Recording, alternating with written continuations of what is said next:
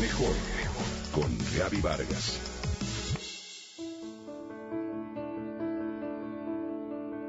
Parece mentira, pero hay personas que por alguna marca en el pasado hoy se privan, se niegan, se cierran a la abundancia que la vida está deseosa de entregarles. Observa a las personas cuya vida es abundante en términos de rebosar salud, amor y éxito. Ellas, con su actitud, su armonía interna, la generan y la aceptan con gracia. Si bien esto requiere de trabajo, no lo es todo. Hay que desarrollar una musculatura interna que fortalezca. Para sostener la abundancia en nuestras vidas, antes que nada es básico aceptar que somos personas valiosas y que lo merecemos. Asimismo, evitar depositar nuestra valía personal en cosas ajenas y externas. Eso es igual a construir una casa en la arena. Cualquier viento se la lleva. Si la gente nos retira su aprobación, si el dinero de la cuenta se termina, la casa se desploma. El sentirnos valiosos nos permite explorar caminos que nos llevan al bienestar y al gozo. En cambio, al sentirnos no merecedores es el resultado del miedo, la autodevaluación y demás, lo que nos impide además siquiera abrirle la puerta a la abundancia. ¿Conoces a alguien cuya vida navega en la escasez? Personas que viven en el miedo, en la culpa, en el rencor y por lo tanto lo que experimentan es soledad, fracasos y mala salud en general. Cuando estamos adictos a los pensamientos del miedo, como los alcohólicos, tenemos que recuperarnos día a día con unos minutos de meditación. Es solo cuestión de recordar quiénes somos. El amor es un viaje a nuestro interior, a nuestra esencia, a nuestra casa. Abundancia no significa tener la salud, el amor o la riqueza perfecta.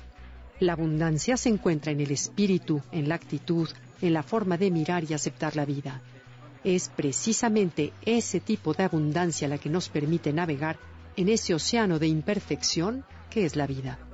Así que, más que buscar un eterno estado de gozo, nuestra misión es navegar en la incertidumbre con la imperfección como guía y aceptarlo.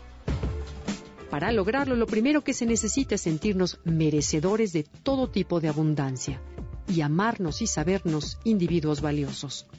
Elegir en cada momento en dónde estoy parado, no en términos del mundo, sino dentro de mí mismo.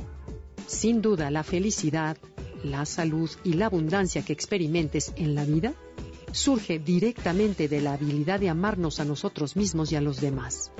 Y con esto nacemos. Ya está integrado en nuestra naturaleza. Lo que importa no es a quién amas, en dónde amas, por qué amas o cómo amas. Lo único que importa es que ames. Lo similar atrae a lo similar. ¿Qué ayuda? Primero darte cuenta de quién en realidad eres. Somos un ser y un humano en la misma persona que habita esta tierra.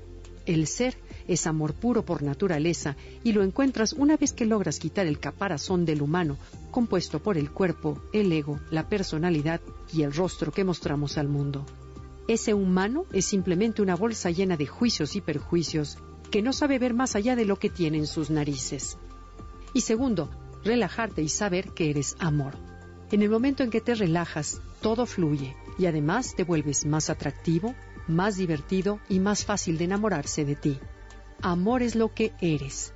Que te quede muy claro, no significa que el amor está en ti, sino que ya lo eres. Resulta que todo lo que compone al cuerpo por sí solo no sabe amar. Por eso se esfuerza tanto para conseguirlo. Es solo cuestión de detenerse, respirar, relajarse y permitir que surja quien en verdad somos.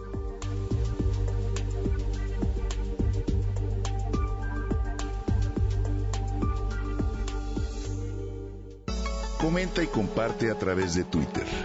Gaby-Vargas. Mejor, mejor con Gaby Vargas.